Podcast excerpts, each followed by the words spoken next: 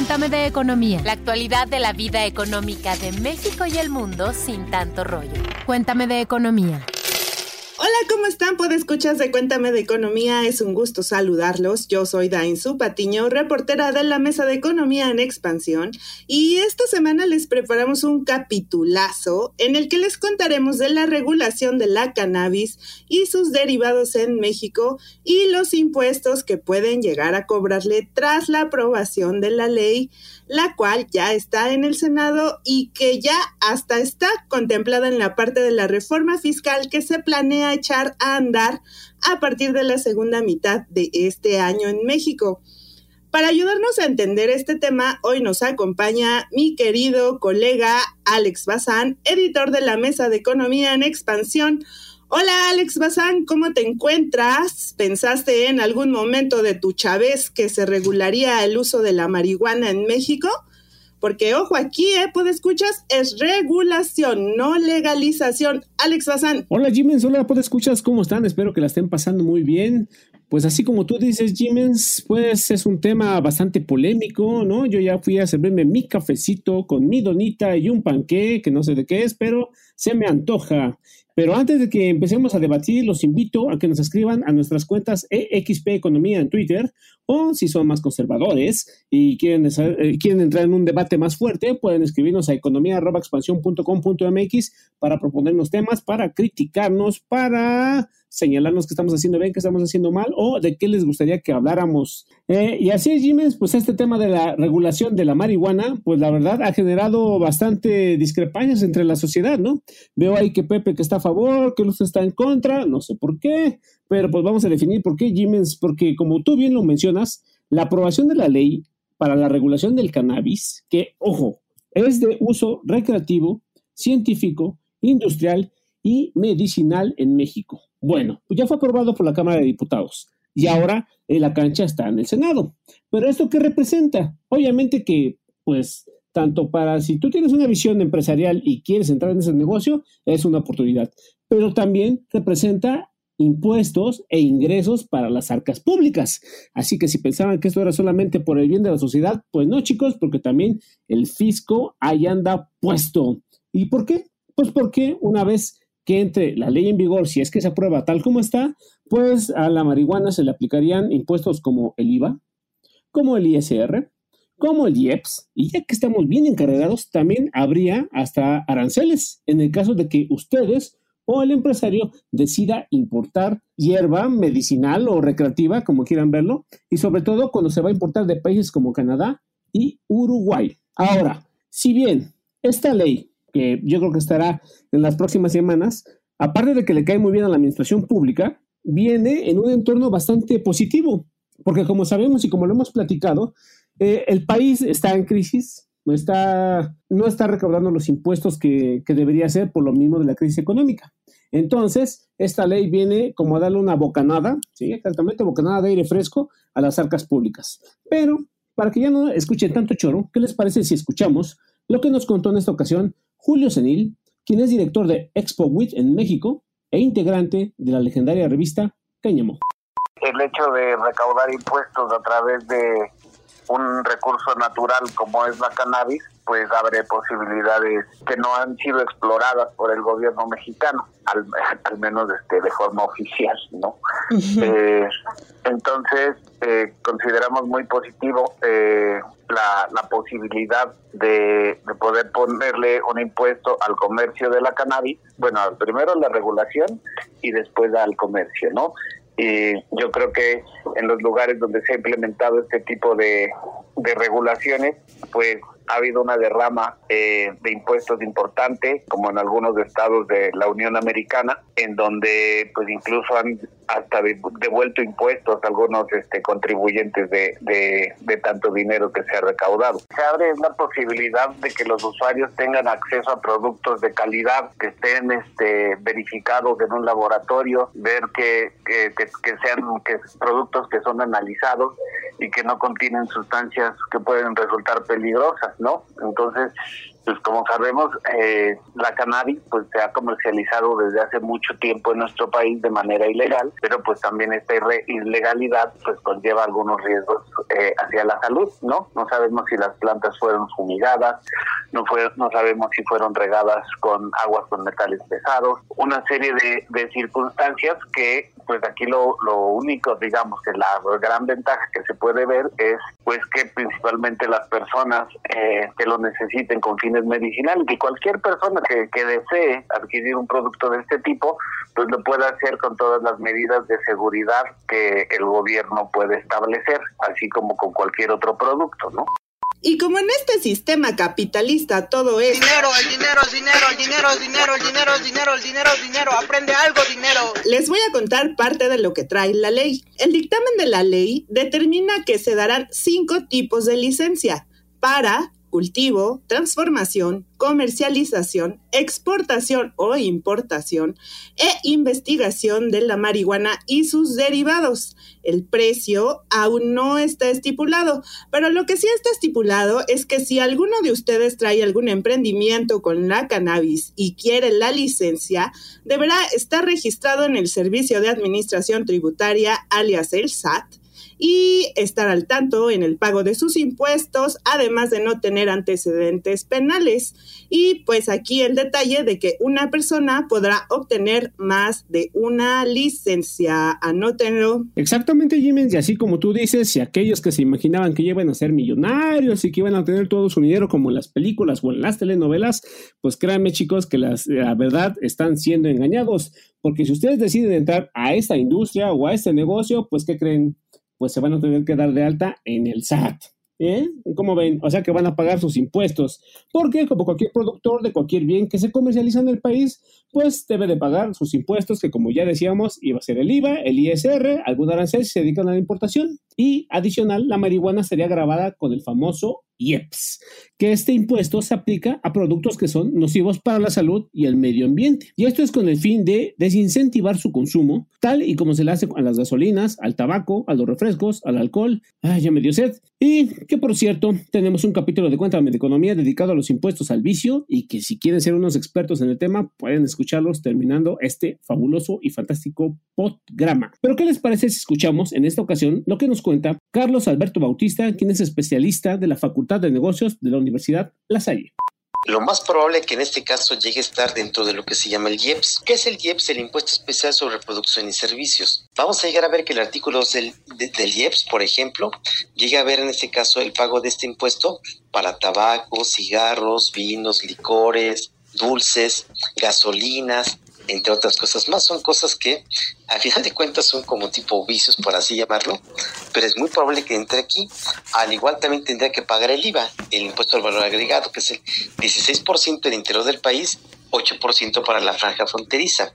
También, por supuesto, el ISR, el impuesto sobre la renta es el 30% para personas morales y para personas físicas es hasta el 35%. El ISR, impuesto sobre la renta, se va a llegar a cobrar directamente sobre la propia ganancia, no sobre la venta. Por ejemplo, si una empresa en este caso llega a vender, por ejemplo, para darnos una idea, en, por ejemplo, 100 mil pesos, de esos 100 mil pesos, ¿cuánto ganó realmente? De los 100 mil solamente ganó 30 mil pesos de los 30 mil que ganó, tendría que pagar el 30%. Cuando, por ejemplo, va una persona y va, por ejemplo, a un Oxxo, en el momento que va al Oxxo y, por ejemplo, se compra unos cigarros, más unas papitas, más en ese caso un refresco, al momento que va a llegar a pagar, va a pagar un precio total. Pero en el precio total ya va incluido lo que es el IVA y lo que es el IEPS. De hecho, se puede llegar a desglosar ahí. A final de cuentas, esta tienda se va a encargar de qué? De retener este impuesto. Va a retener el IVA va a retener el IEPS. Bueno, primero habría que llegar a ver, por ejemplo, para compararlo con algo similar. En el caso, por ejemplo, del tabaco, que es lo más cercano. Vamos, por ejemplo, a llegar a ver que eh, una cajetilla que cuesta 65 pesos, 50 pesos es de impuesto y 15 pesos es en ese caso el propio tabaco. Así es, escuchas, están ustedes sorprendidos. Muchas veces cuando compramos nuestros vicios en la tiendita, pagamos más de impuestos que el valor de producto. Y tal como lo comentó Alex, esto se hace con el objetivo de desincentivar su consumo y lo recaudado en teoría, debe irse para prevenir y tratar enfermedades derivadas del consumo de este tipo de productos, por ejemplo, en el caso del tabaco, el tabaquismo. Ahora, ¿cuál es el potencial de la recaudación por impuestos a la marihuana? Alex les va a contar, pero ¿qué les parece si antes hacemos un paréntesis? Paréntesis. Series, documentales, libros, películas, música, videos, exposiciones, foros y mucho más, pero siempre de economía. ¿Qué tal, escuchas? Pónganse truchas porque del 22 al 28 de marzo se llevará a cabo de manera virtual y totalmente gratuita la Global Money Week 2021 o Semana Mundial del Dinero, el cual es un foro impulsado por la Red Internacional de Educación Financiera INFE y por la Organización para la Cooperación y el Desarrollo Económicos, la OCDE, y va dirigido a niños, niñas y adolescentes para que adquieran conocimientos, habilidades y actitudes para tomar decisiones financieras que los ayuden a su bienestar.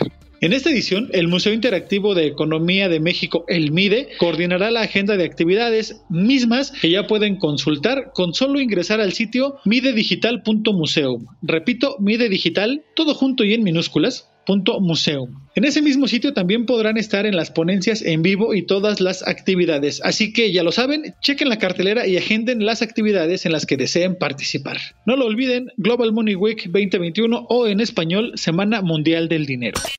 Pues muchas gracias Pepe por la recomendación que nos das esta semana. La verdad hay que darle bastante seguimiento porque lo que nos dices está muy interesante. Y bueno, retomando el tema, las cantidades recaudadas por el concepto no son nada despreciables. Como decíamos, hay un problema de ingresos para el gobierno federal y con la regularización de la marihuana pues hay una oportunidad para hacerse un dinerito extra. Ahora, ¿de cuánto es el dinerito? Me preguntarán ustedes ya en pleno debate. Y bueno, aquí como ejemplo les podemos decir que en el 2020 Tan solo por la aplicación del IEPS al tabaco, el SAT recaudó la nada despreciable cantidad de 43.800 millones de pesos, que pues es una cifra, la verdad, muy similar en términos reales de lo que se recaudó el año previo. Y esta, esta recaudación ayudó mucho a amortiguar la falta de ingresos que hubo, en este caso, por eh, la exportación o en el ramo petrolero. Y así es, Alex, en, en países y estados donde ya se ha regulado o despenalizado el uso de la marihuana, como en Canadá, se han generado importantes montos de recaudación de impuestos por su consumo. Chequen.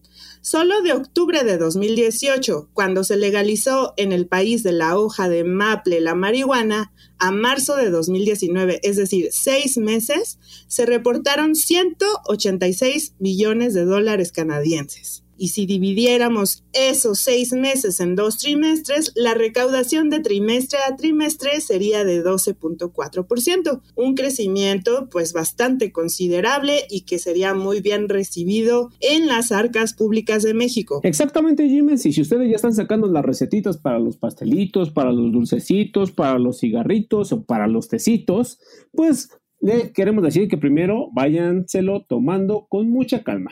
Porque una vez que se apruebe la ley en México, por parte del Congreso, obviamente, se deberán discutir los impuestos, es decir, las tasas y la carga que se va a aplicar a la cannabis y, ojo, ya sus derivados. Aprobado en lo general y en lo particular, el proyecto de decreto por el que se expide la Ley Federal para la Regulación del Cannabis y se reforma y adicionan diversas disposiciones de la Ley General de Salud y del Código Penal Federal se devuelve al Senado de la República para los efectos de la fracción E del artículo 72 constitucional. Ahora, los impuestos y controles de precios que se exigen deben ser tales o deben tener una finalidad y esa es que no incentiven a los consumidores, exactamente, incentiven a los consumidores a abastecerse en el mercado ilegal ni aumentar su consumo. Además, deben establecerse con base en precio del producto, en el peso o en la potencia de las sustancias, según nos ha comentado en un análisis el Instituto Belisario Domínguez del mismo Senado de la República. Cuando se come marihuana con tres mordidas de un paquete de chocolate con 550 miligramos de marihuana, de concentrado de, de THC, una persona podría estar en un viaje durante cuatro días. Eso es lo que quieren, eso es lo que quieren. ¿Cómo ves, Jiménez? Ya vi que estás ahí sacando la libreta, intercambiando ahí mensajitos con nuestra productora Mónica Alfaro y con nuestra otra productora Luz Pio Quinto. ¿Qué están haciendo? A ver, dígame, ¿eso es lo que quieren acaso? ¿Eso es lo que quieres, Jiménez? ¿Eso es lo que queremos? La semana pasada mostramos en una nota esta investigación y muchos lectores comentaban al respecto que esta carga de impuestos haría que la cannabis legal, formal, sea más cara en el mercado ilegal. Lo que refieren especialistas como Julio Senil es que si las disposiciones son bien aplicadas, la formalidad va a poder garantizar que el consumo o el origen de la marihuana sea más seguro para, eh, para el consumidor. Es decir, por ejemplo, que no tenga insecticidas dañinos. En cuanto a los recursos que se pueden generar, es muy importante que estos se etiqueten y el Estado brinde una trazabilidad a estos recursos para que efectivamente se utilicen en temas de salud. Esto es muy importante porque es un problema que ya nos afecta en la actualidad. Fíjense, en un estudio del Centro de Investigación Económica y Presupuestaria, dice que el costo para atender los padecimientos asociados con el consumo del tabaco es de 48 mil millones de pesos pónganse su cifra, está en la mente. 48 mil millones de pesos es lo que se necesita para atender los padecimientos asociados con el consumo del tabaco. No obstante, el gasto de la Secretaría de Salud para prevenir y atender enfermedades relacionadas con el tabaquismo en 2018 fue apenas de 2.400 millones de pesos. Esto aun cuando ese mismo año la recaudación por el impuesto especial sobre producción y servicios, el IEPS, al tabaco fue de 41 mil millones de pesos, es decir, 17 veces más que lo destinado para la Secretaría de Salud. Y también esto significa que el Estado apenas destinó solo una decimosexta parte de lo que se recaudó por Jeffs al tabaco para lo que verdaderamente se debe destinar, que es el cuidado de la salud por el consumo de este producto. Ahí nomás se los dejamos en la mesa para la discusión con sus novias, con sus novios, con sus novies, con sus amigos, con sus papás, con su abuelita. Y pues antes de comenzar a despedirnos, ¿Qué les parece si vamos a escuchar el Cuéntame tus dudas de esta semana que en esta ocasión nos preparó Pepe Ávila? Cuéntame tus dudas. Tú preguntas, nosotros te contestamos. ¿Qué tal, pues escuchas? Bienvenidos a Cuéntame tus dudas. El día de hoy vamos a responder a la pregunta que nos hizo llegar Norma, arroba normavena93, y su duda es la siguiente. ¿Cómo funcionan los instrumentos financieros como los swap y los caps? Nosotros le preguntamos a José Miguel de Dios, director general de MEXDER, del mercado mexicano de derivados, y esto fue lo que nos contestó. Eh, bueno, eh, los caps y los swaps son instrumentos financieros derivados. Son diferentes las características, pero pueden ser utilizados de alguna manera para hacer la misma cobertura o la misma estrategia. Eh, los CAPS son eh, un tipo de opciones, son opciones sobre tasas de interés en las que se paga una prima por asegurar eh, o por dejar un asegurar una tasa de interés. Entonces se puede cubrir contra la subida de las tasas pagando una prima, se tiene un strike price y entonces se puede uno cubrir para evitar que con una subida de tasas puede usted perder dinero y con una bajada de tasas se pueda beneficiar o viceversa. Los swaps es un instrumento, eh, es un poco más variado. El swap es en realidad es un intercambio de, flujos, ¿no? Hay muchos tipos de swaps diferentes. Eh, hay swaps que pueden ser, por ejemplo, eh, la tasa de interés, la TIE, publicada por Banco de México, contra la inflación o puede ser probablemente una tasa eh, mexicana contra alguna tasa extranjera o puede ser el swap más utilizado en México es el, eh, los swaps de TIE, tasa fija por variable. Lo que sucede en los, en los swaps es que se fija un plazo en el que se cortan cupones o se hacen pagos ¿no? periódicos entonces, en esos, en esos pagos, una de las partes ¿sí? va a pagar siempre una tasa. y la otra parte va a pagar la otra. Por ejemplo, puede ser que sea un swap de inflación, puede ser un UDITIE, es decir, que uno va a pagar la inflación más ciertos puntos que se hayan determinado y va a recibir la TIE. Entonces, cada X periodo, que puede ser cada 30 días, 28 días o el plazo que se haya determinado, se va a hacer este intercambio de flujos. En el caso de los swaps de TIE, de fija por variable, lo que se acostumbra es que cada 28 días una de las partes paga la tasa TIE que se pactó desde un principio, que es la tasa fija, y va a recibir la tasa TIE que salga en ese momento o en ese día, ¿sí?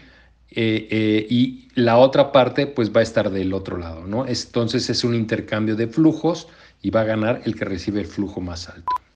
Pues exactamente, Jiménez, así como tú lo comentas y con los ejemplos que nos has dicho, sabemos que este tema de la marihuana es bastante polémico y hay mucha tela de dónde cortar. Así que pueden invitar a sus compañeros para debatir vía Zoom, obviamente, con la sana distancia y decirnos en qué acordaron, ¿no? Si hay muestras, si no hay muestras o si debe de aplicarse o si no debe de aplicarse. Pero como ustedes lo saben, todo lo bueno llega a su fin y este podcast os ha terminado.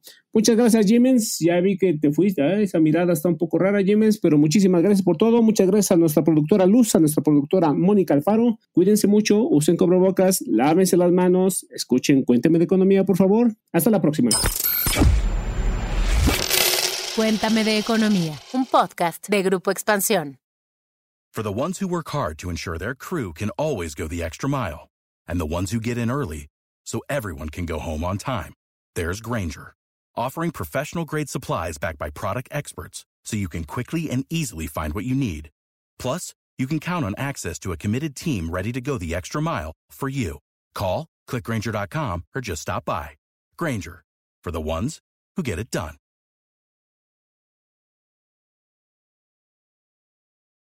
With lucky landslots, you can get lucky just about anywhere. Dearly beloved, we are gathered here today to. Has anyone seen the bride and groom? Sorry, sorry, we're here. We were getting lucky in the limo and we lost track of time. No, Lucky Land Casino, with cash prizes that add up quicker than a guest registry. In that case, I pronounce you lucky.